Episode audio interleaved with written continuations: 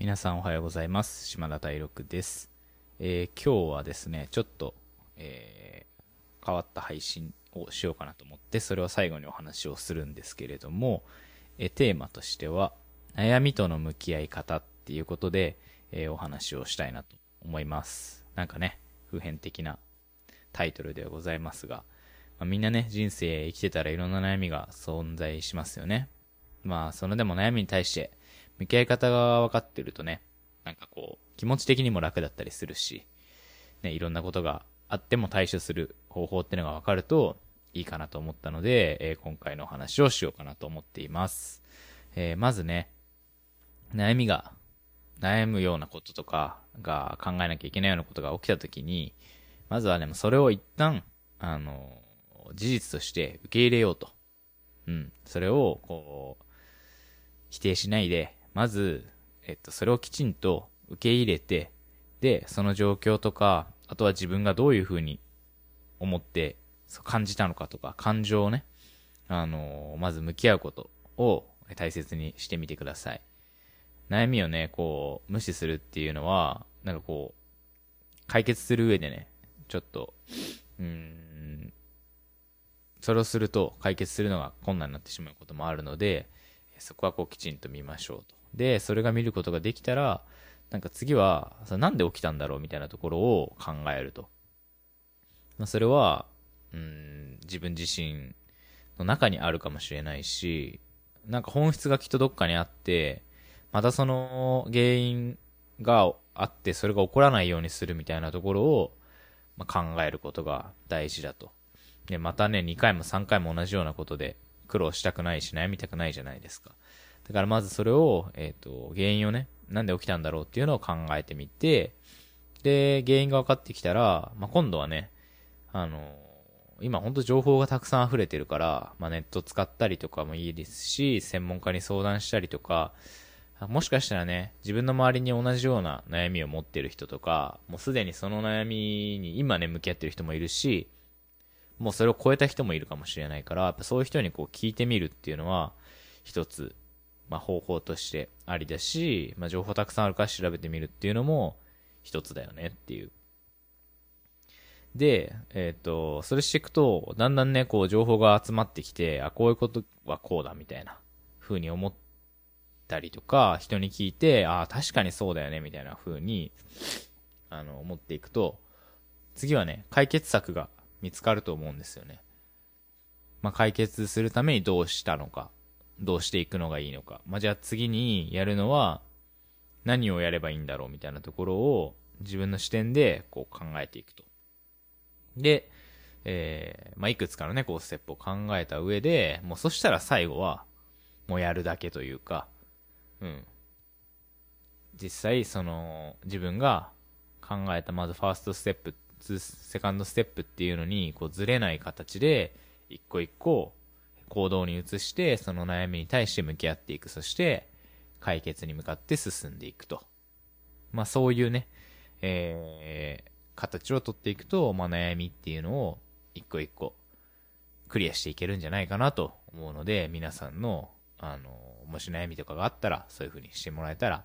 いいのかなと思います。はい。っていうね、えー、感じで今日の配信してきたんですけれども、まだ終わりじゃなくて、えー今日、こう、僕が喋ったこと、えーまあ、約3分半ぐらいかな ?4 分弱ぐらいお話ししたんですけれども、え今日のこの喋ったことっていうのは、あの、実は僕の考えとかではなくて、あの、AI でチャット GPT っていうものがあるんですけど、まあ、その AI が、いろんなこと聞いたら教えてくれるみたいなので、実は作った原稿なんですよね。ちょっともちろん、あの、トーンとか、喋り方とかは変えたりしたんですけど、でもその内容とか何をしたらいいかとか、どういうことがおすすめであるとか、っていうことは全部実は AI が考えた文章を僕はただただほぼほぼほんと読み上げただけなんですよ。AI ってなんかこういう風にまでできてきてて、ただただ how to を教えるだけじゃなくて、まず一回受け入れることみたいな。なんか本当に確かにって思うようなこととかまで入れて文章とかも作って、回答をこっちに、こうパーンって。もうこの回答、えっと、僕が今回、